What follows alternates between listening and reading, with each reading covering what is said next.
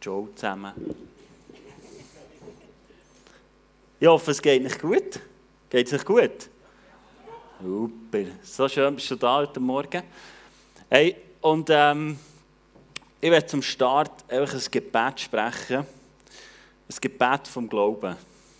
Die Bibel lehrt uns, dass im Jakobus 5 heißt, dass wenn jemand glaubt, dass er gesund wird. Ich finde das so ein starkes Gebet. Das heisst, wir sollen beten und durch den Glauben wird er gesund werden. Und ich will das einfach beten in diesem Moment. Für dich, für deine Situation, wenn es um Heilung geht, wenn es um finanzielle Versorgung geht, um was auch immer.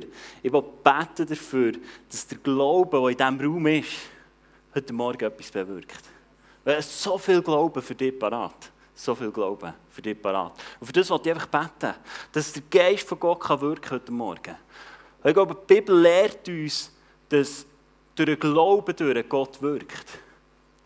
Und die Bibel lehrt uns auch, dass aufgrund von dem, was wir hören, Glauben entsteht.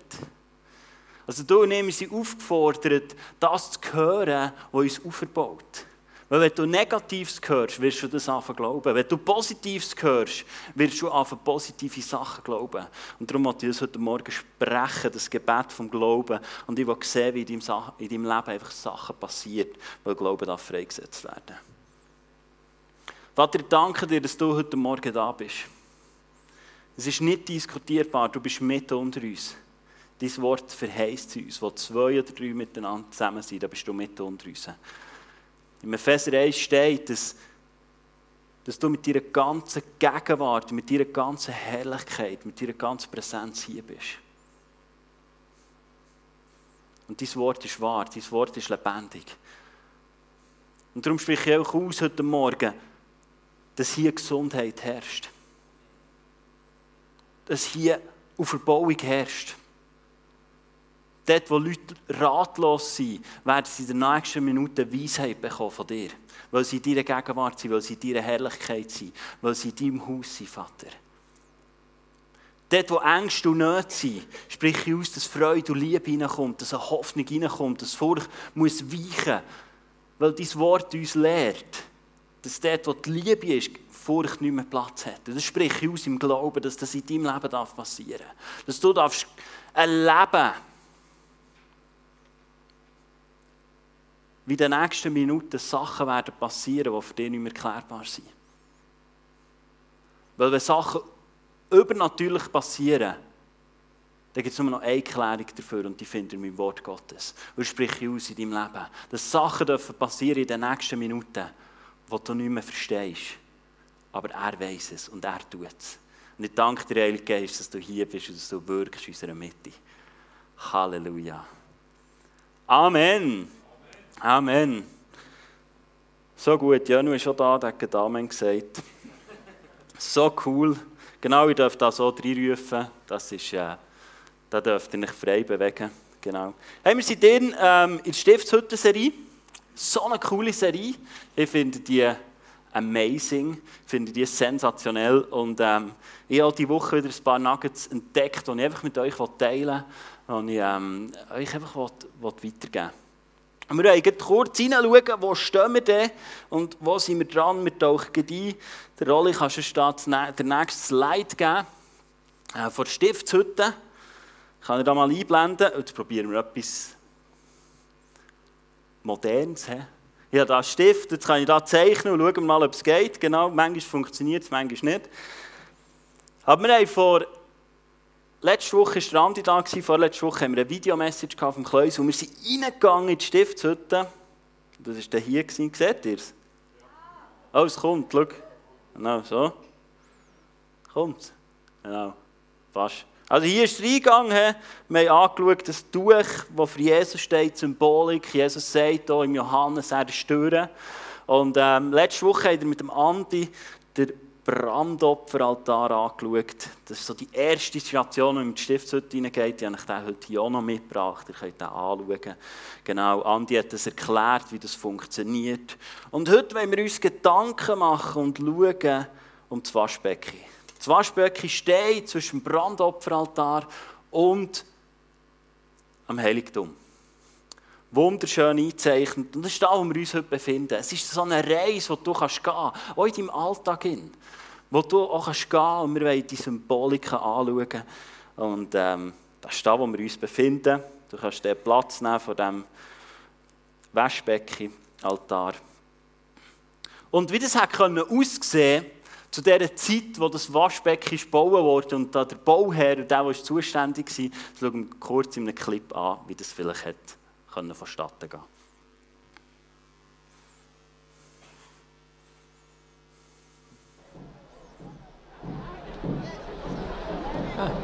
Du wieder.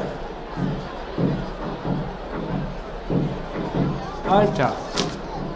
Ein Waschbecken.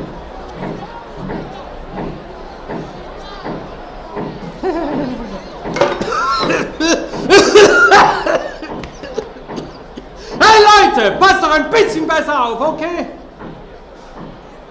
Nur einmal mit Profis. Bitte.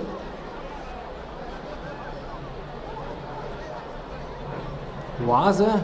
Hey, ich baue, ich pflanze nicht. Äh, warte, ich erkläre dir das. Wenn du jemanden besuchen willst, dann gehst du nicht in diesem Aufzug. Oder in deinen komischen Klamotten. Oder? Und hier besuchst du den Schöpfer. Das heißt, du reinigst dich von allem Schmutz. Du reinigst dich in diesem Becken für den Dienst, der kommt.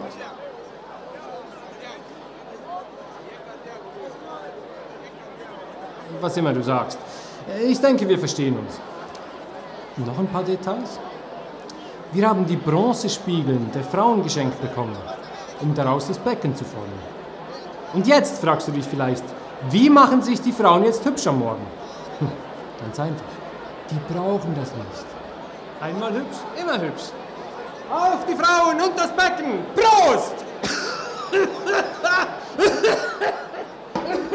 hey Leute, echt!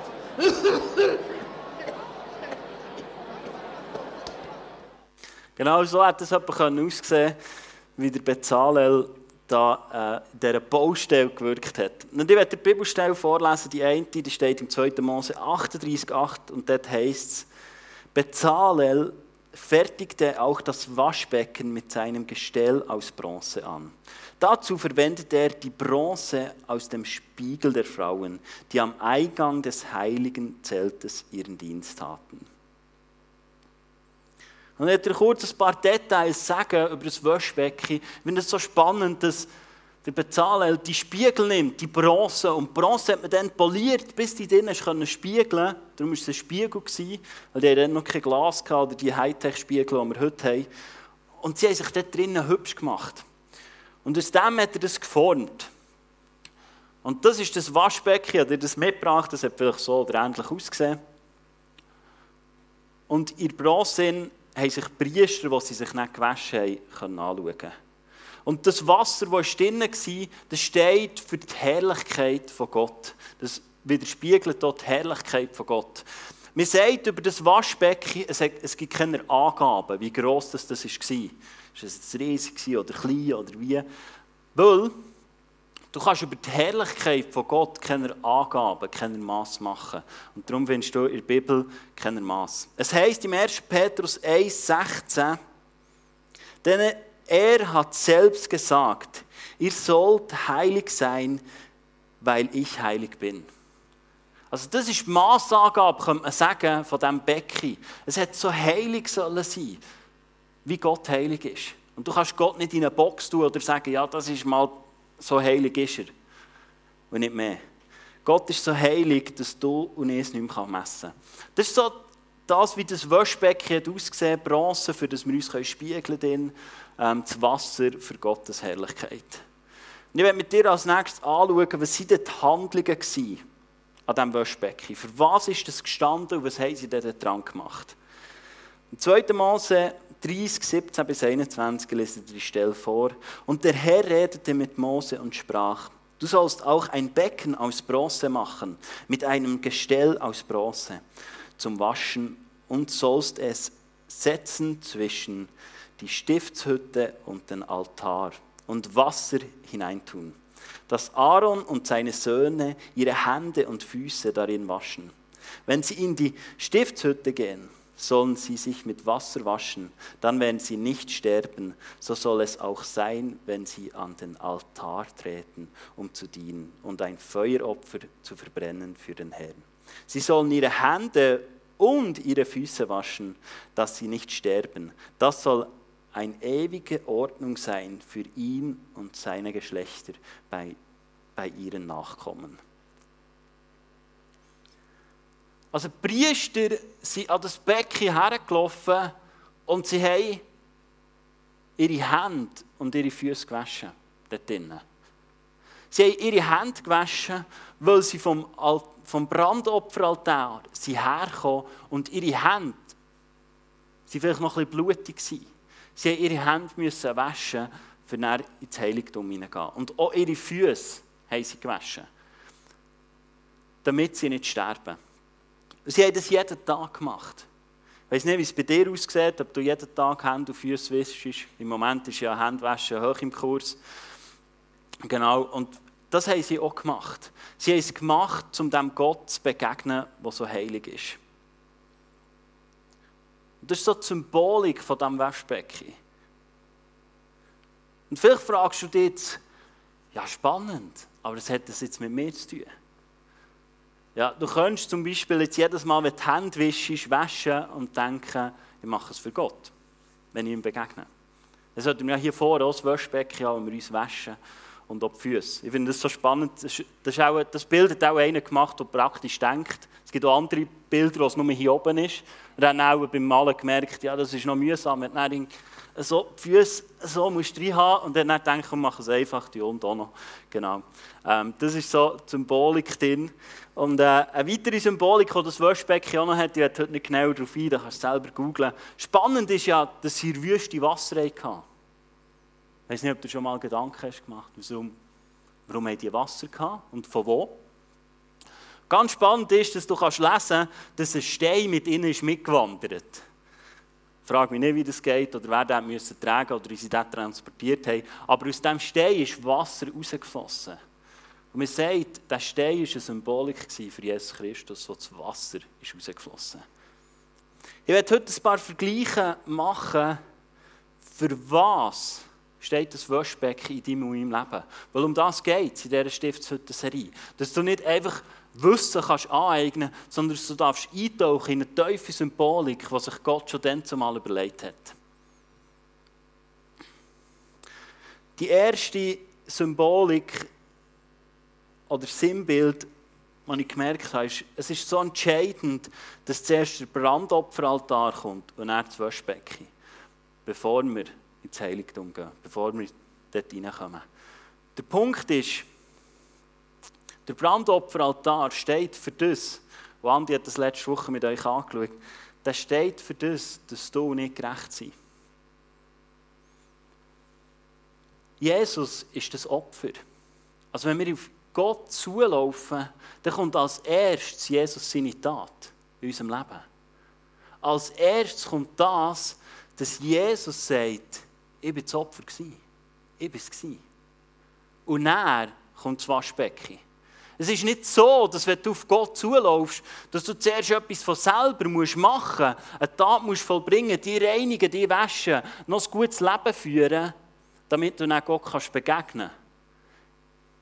Ich glaube, dass das in heutigen Kirche oft der Fall ist, dass man den Brandopferaltar und das Waschbecken vermischt und sagt, du musst noch ein bisschen mehr leisten. Du musst noch das Opfer bringen. Du musst noch das machen. Du musst noch das machen. Aber es stimmt nicht. Gott hat sich das schon angedenkt in Stiftshütte, wo er gesagt hat, als erst kommt das Opfer. Und Jesus war das letzte Opfer, das in meinem Leben existieren sollte. Und ich glaube auch, es ist ein Sinnbild dafür, dass dein Leben aufgebaut sein auf Gnade. Weil das, was Jesus am Kreuz da hat, ist ein Gnadenwerk, das du annehmen darfst. Es ist genau das Opfer, das du in deinem Leben kannst annehmen kannst. Wo du kannst sagen, danke Jesus, bist du das Opfer in meinem Leben. Danke. Danke muss ich nicht mehr opfern, Danke muss ich nicht mehr leisten, sondern ich kann es annehmen. Und das ist für mich ein Gnadenwerk, das Jesus da hat.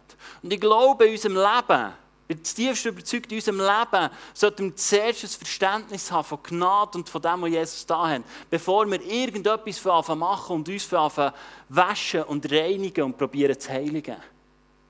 Wir sollten zuerst verstehen, was Gnade macht und was Gott gemacht hat, bevor wir uns waschen und wirken.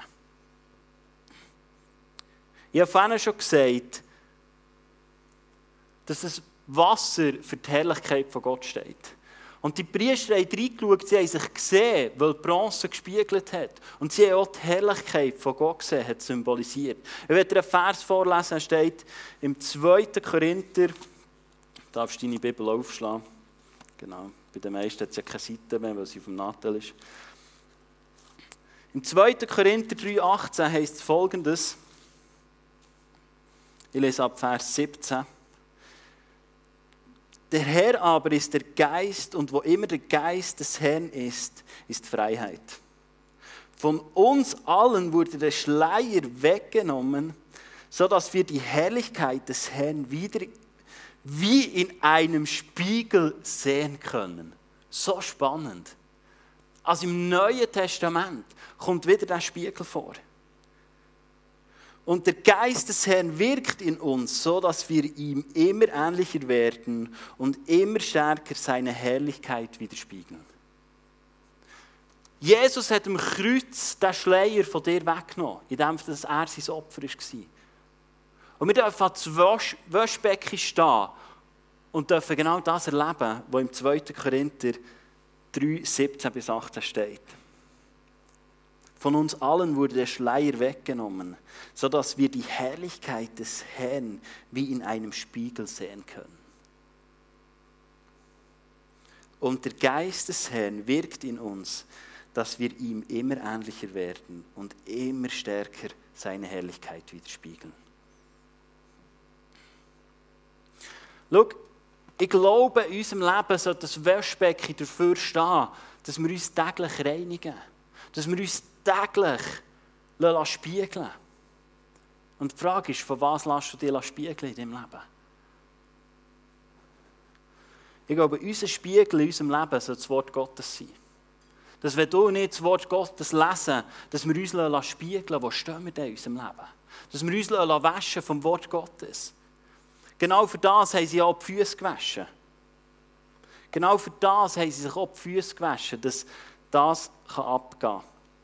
Und dass sie immer mehr in die Herrlichkeit dürfen eintauchen Kommen ihr raus? Die meisten, he? gut. Die anderen können ja mit mir noch einen Kaffee nehmen. Ich werde dir etwas Spannendes vorlesen. Eine spannende Begebenheit, die Jesus mit seinen Jüngern erlebt. Steht im Johannes 13 und ich lese vor von Vers 5 bis 11. Dann begann er, also Jesus, seinen Jüngern die Füße zu waschen und sie mit dem Handtuch abzutrocknen, das er sich umgebunden hatte. Also Jesus hat gesagt, hey, ich wische euch die Füße. Dann kommt, geht es weiter. Als, als er zu Simon Petrus kam, sagte Petrus zu ihm, Herr, warum willst du mir die Füße waschen? Jesus antwortete, du verstehst jetzt nicht, warum ich das tue. Eines Tages wirst du es verstehen. Das ist bevor das Jesus ans Kreuz ist gegangen, ist das passiert. Nein, protestierte Petrus. Du sollst mir niemals die Füße waschen. Jesus erwiderte, wenn ich dich nicht wasche, gehörst du nicht zu mir. Da rief Simon Petrus, dann wasch mir auch die Hände und den Kopf. Herr, und nicht nur die Füße. Jesus erwiderte, wer gebadet hat, braucht sich ausgenommen die Füße nicht zu waschen, um völlig rein zu sein. Ihr seid rein, allerdings nicht jeder hier, denn Jesus wusste, wer ihn verraten würde. Das meinte er mit dem Satz, nicht jeder hier von euch ist rein. Also der Petrus, der Simon Petrus wollte eigentlich eingehen auf den Brauch von Stiftshütte. Wo er sagt, ja, aber Jesus, also wenn schon, dann mach alles. Wenn schon, dann wisch mir die Hände, dann wisch mir das Angesicht und dann wisch meine Füße. Und Jesus macht das nicht. Sondern Jesus sagt nur, ich wische dir die Füße. Zu dieser Zeit war es normal, dass du, wenn du jemanden Besuch gehst, ich glaube, das ist auch heute auch noch so meistens, dass, dass du badest oder wischst und duschst vielleicht. Ich weiß nicht, ob es bei dir nur einmal im Jahr ist, kurz vor Weihnachten, wo du duschst, keine Ahnung, das lasse ich offen. Genau. Aber eigentlich ist es Brauch, dass wir baden, duschen, super gehen. Und zu dieser Zeit war das auch so. Gewesen. Aber durch das, dass sie durch den Staub durch sind gelaufen, haben sie wieder dreckige Füße gehabt. Und darum hat man dann zumal nicht die Füße gewaschen. Und Jesus macht genau die Tat. Und Simon Petrus, von mir aus gesehen, macht er eigentlich nichts Letztes und sagt, ja, aber Jesus, also weißt du, schauen wir es mal geistlich an und Gebot und so, der macht doch alles. Und Jesus geht auf etwas ein, wo erst noch wird kommen. Er sagt, es ist nicht mehr nötig.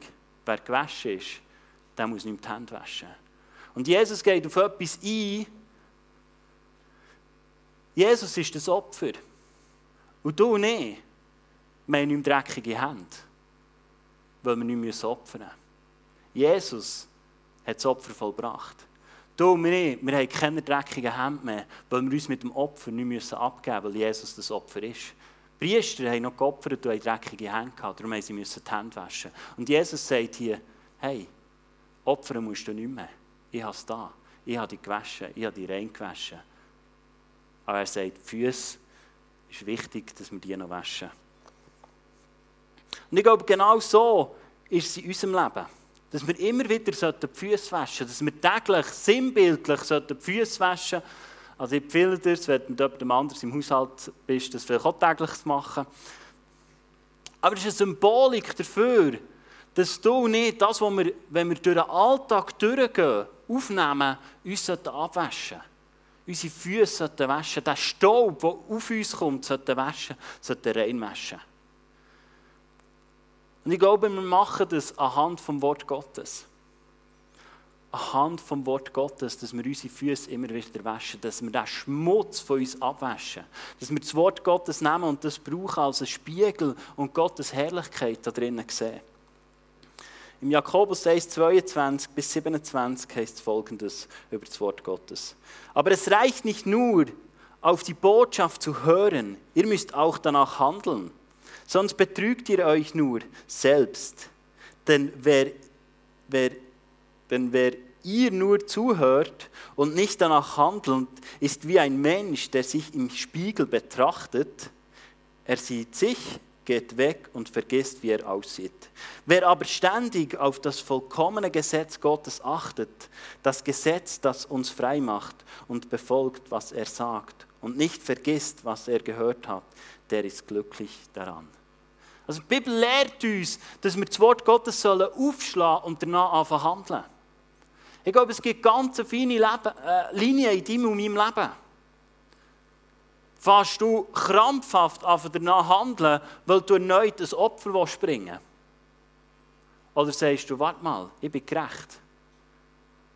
Wenn du das Leben von Jesus annimmst, bist du gerettet. Bist du gerettet. Du musst nicht mehr an deiner Rettung arbeiten. Sonst hast du nicht verstanden, was Jesus am Kreuz da hat. Du bist gerettet. Aber die Bibel und Jesus selber fordert uns auf, dass wir uns mit dem Wort Gottes befassen. Wenn du nicht das Wort Gottes lesen, von danach anfangen handeln, nimmt die Herrlichkeit in deinem und in meinem Leben immer mehr zu. Es fängt immer mehr an gedeihen und an wachsen. Und genau die Symbolik ist ja hier.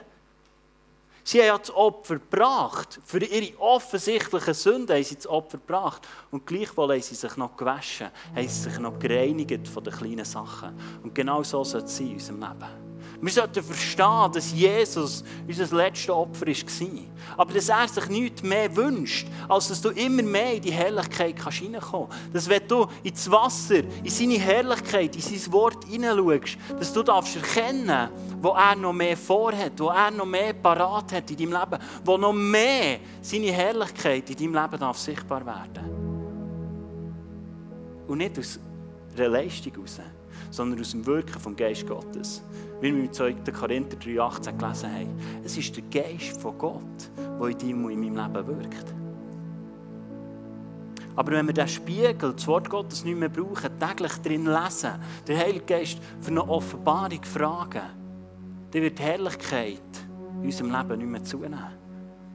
Es hat nichts mit deiner Rettung zu tun. Du bist gleich gerettet. Aber Gottes Herrlichkeit soll das sein, was wir anstreben sollten. Ich wünsche mir das für, mein, für dein Leben. Ich werde auf eine Stelle eingehen im Galater 5, 19 bis 21, was heißt, wenn ihr der Neigung eurer sündigen Natur folgt, wird euer Leben die entsprechenden Folgen zeigen. Unzucht, unreine Gedanken, Vergnügungssucht, Götzendienst, Zauberei, Feindschaft, Streit, Eifersucht, Zorn, selbstsüchtiger Ehrgeiz, Spaltung, selbstgerecht, Abgrenzung gegenüber anderen Gruppen, Neid, Trunkenheit, ausschweifender Lebensstil und dergleichen mehr.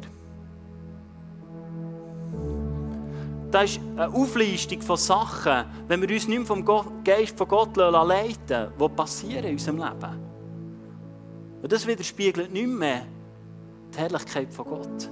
Es redet davon, dass wir das haben. Ich weiß nicht, ob du dich da irgendwo wieder findest.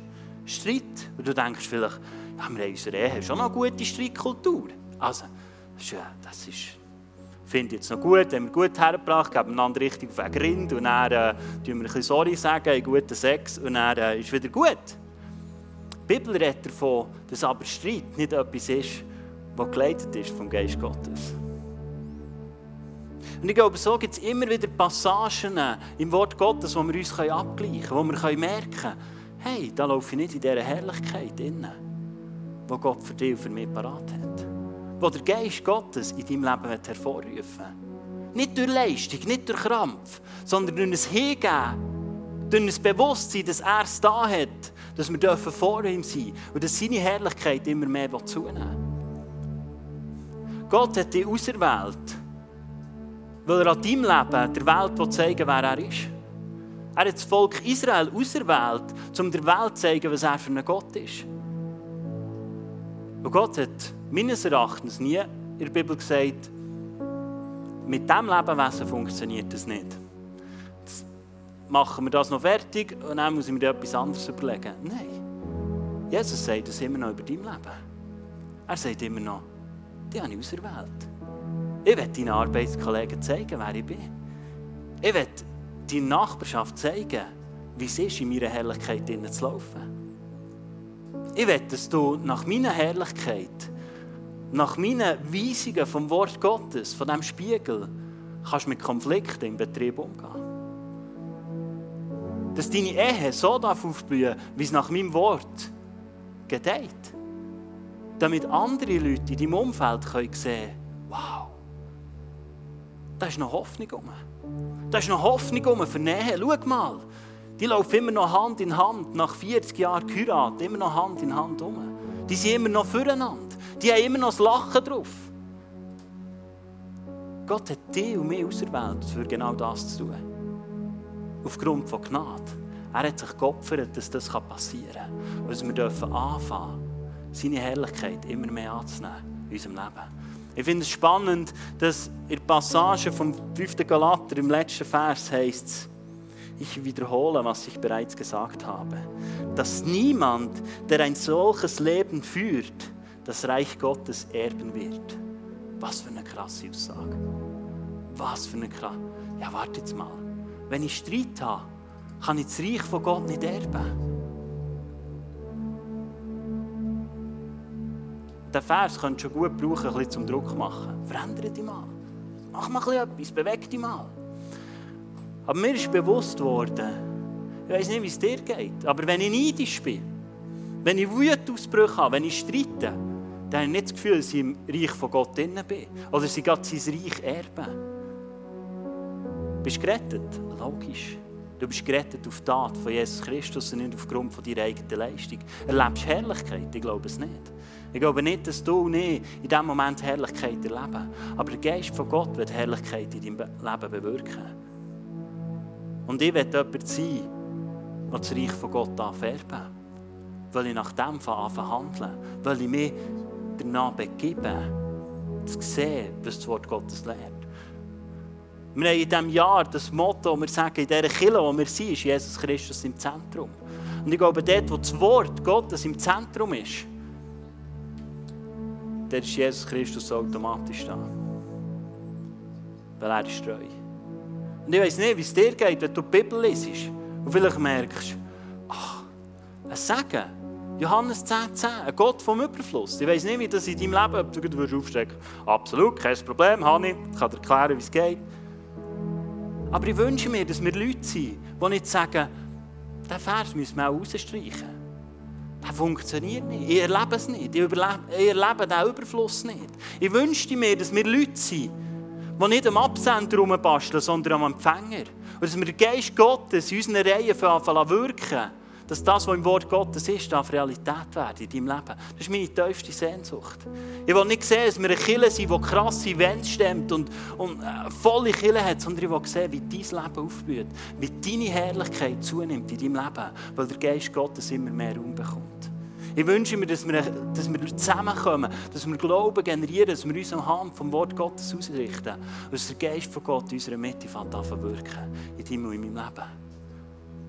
Manchmal ist es anstrengend. Es gibt manchmal Phasen, dann bin ich schlecht drauf. Die froh sein, ist selten am Sonntag. Und dann gehe ich zu meiner Frau her und sage, ah, das ist einfach, brauche ich ein paar Wörter. Dann schaut sie mich an mit ihrer ruhigen, besonnigen Art und fragt mich, und was ist die Wahrheit? Und dann denke ich, ah, kannst nicht aufspringen auf meinen Mitleidszug. Warum musst du jetzt mit dem kommen? Warum? Weißt kannst du jetzt nicht sagen, oh, ja, bist arm, komm, jetzt hocken wir her, tun einen Sack Chips auf, und, äh, dann lassen wir den Grill an und noch ein Bier und dann tun wir uns ein bisschen saulen unserem in unserem Schlechtsein und wir sind Arme. Dann sagt sie, was sagt Gott? Freude am Herrn ist unsere Stärke. Ja, wirklich, ja, das schon, weißt wenn ich das alles habe. Ja, weißt wenn Gott mir alles gibt und die Umstände und meine Oase gebaut hat, dann, dann ist die Freude am Herrn meine Stärke. Wenn wir nicht anfangen, unseren Herausforderungen die Freude am Herrn, unsere Stärke werden dann musst du lange warten, bis die Freude am Herrn deine Stärke ist. Dann wirst du im Himmel erleben. Halleluja. Halleluja. Du bist gerettet. Wenn du das Leben mit Jesus startest, bist du gerettet, da bin ich überzeugt. Aber du willst dein Reich von Gott schon jetzt erben. Dann lass uns Leute sein, die einander ermutigen. Ist das Leben herausfordernd? Ja, logisch. Aber du bist in einem Siegerteam. My goodness. Du bist in einem Siegerteam. Entscheide, dass es dir gut geht. Entscheide dazu. Ist es einfach? Nein, ihr könnt euch Liedli singen von Depression. Aber ich habe es hinter mir gelassen. Weil ich mich entscheiden kann, gesund zu sein, weil ich mich entscheiden kann, Freude zu haben, weil ich mein Leben führe im Worship, in Anbetung für das, was er da hat. Weil das der Ursprung von meinem Leben ist.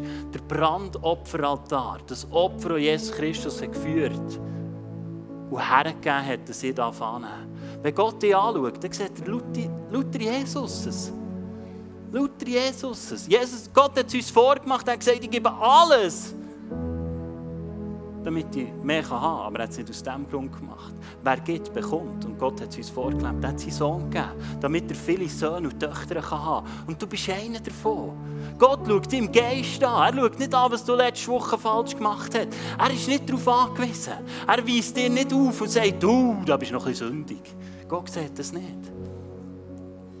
Aber er hat dir eine Bedienungsanleitung gegeben, die dir hilft, immer mehr seine Herrlichkeit anzunehmen. Immer mehr.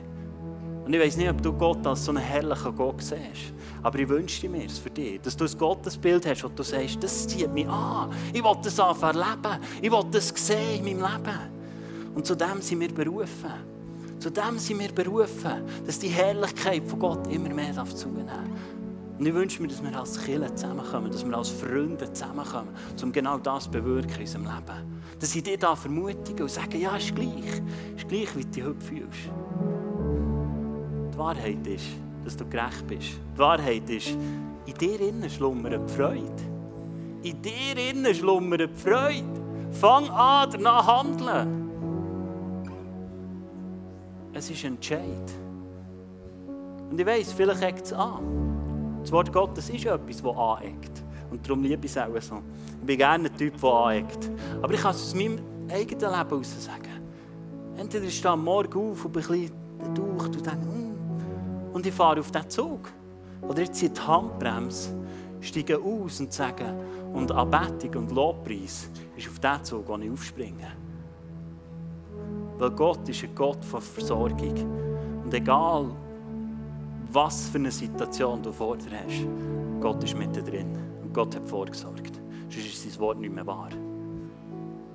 Und Jesus wünscht sich nichts mehr, als dass Herrlichkeit in deinem Leben darf zunehmen Aufgrund von Gnade. Was für ein Geschenk. Was für ein Geschenk, dass du einen in dir inne hast. Der Geist von Gott, der Herrlichkeit in deinem Leben hervorruft. Und ich wünsche mir, dass wir Leute sind, die an die Gnade anfangen glauben. Die glauben, dass es lenkt, das Opfer, das Jesus da hat. Und dass wir uns anfangen abgleichen und nicht hören, was die Welt sagt. Du musst Karriere machen, wenn du viel verdienen willst. Wenn du Geld willst haben mach Karriere. Ach, so ein Schwachsinn. So ein Schwachsinn. Im Reich von Gott ist Geld das Geringste. Ich weiß nicht, was für ein Reich das du läufst, aber im Reich von Gott ist Geld das Geringste. Und Gott versorgt dich. Er ist nicht angewiesen, ob du einen Job hast. Er ist nicht angewiesen, dass du Karriere machst. Die Frage ist, was ist in deinem Herz?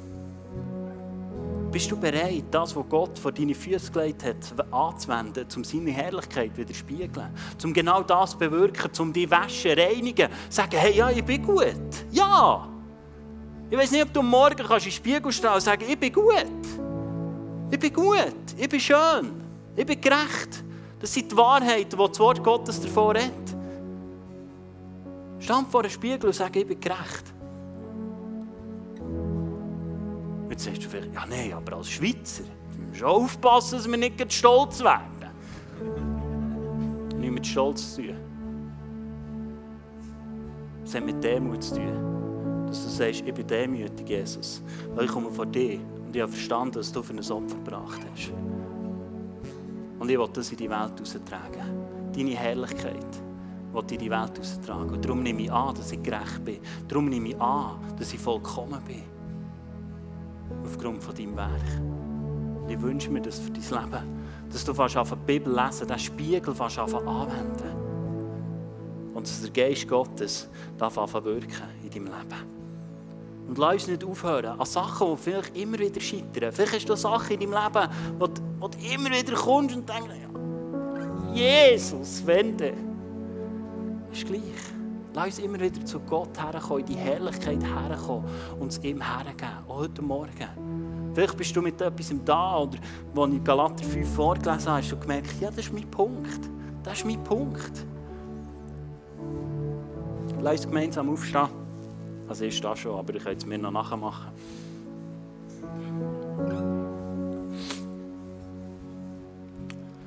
Schau, ihr lebt das Reich von Gott so. Nicht, dass es krampfhaft ist. Nicht, dass ich muss.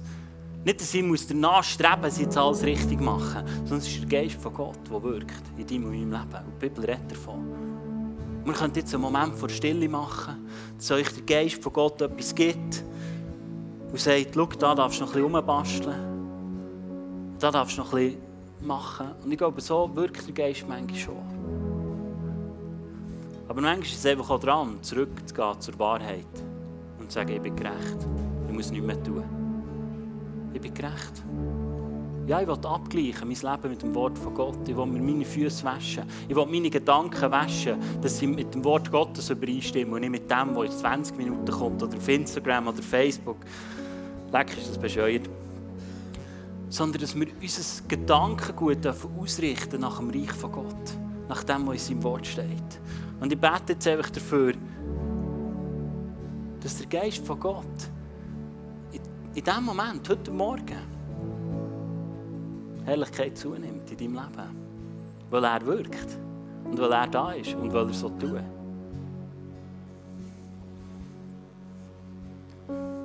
Jesus, ich danke dir, dass du, dass du das letzte Opfer bist in unserem Leben. Dass wir heute Morgen dürfen da stehen und sagen, Halleluja, Jesus. Ich bin kein Opfer, weil du mein Opfer bist. Ich bin kein Opfer von meinen Umständen, weil du der Sieger bist. Ich bin kein Opfer von meinen Finanzen. Ich bin kein Opfer von meiner Gesundheit. Bin kein Opfer von meiner Familie. Bin kein Opfer von meinen Umständen. Sondern du bist das Opfer. Und Heilige Geist, danke dir, dass du jetzt kommst. Dass deine Herrlichkeit in diesem Moment zunehmen darf. Da willst du es tun, Heilige Geist.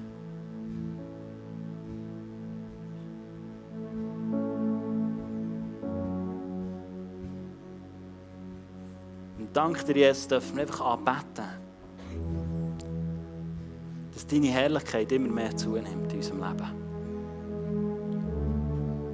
Dass wir uns dürfen mit deinem Wort, unsere Gedanken. Vielleicht dort, wo sie sich drehen um Sorgen. Dein Wort ist so klar. Es sagt, sorge dich nicht. Punkt. Wir sollen uns nicht sorgen. Ich danke dir, Heilige Geist, dass du jetzt kommst.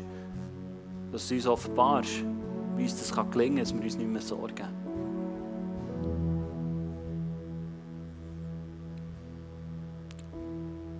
Vater, ich werde dich einfach anbeten in den nächsten zwei Songs aus einer Haltung von, von Dank, von Anbetung, von Lobpreis, weil du es vollbracht hast. Du hast es vollbracht, Vater. Heute Morgen sind wir da als Church, als Gemeinschaft, weil wir wissen, du bist der, der deine schützende Hand über uns hat. Du bist der, der herrscht in diesen Räumlichkeiten. Du bist der, der herrscht in unserem Leben. Und darum wollen wir dich loben und preisen, weil wir wissen, unsere Ewigkeit ist glorreich. Und nach dem wollen wir uns ausrichten und für das wollen wir dir jetzt Danke sagen, einfach mit den nächsten zwei Songs.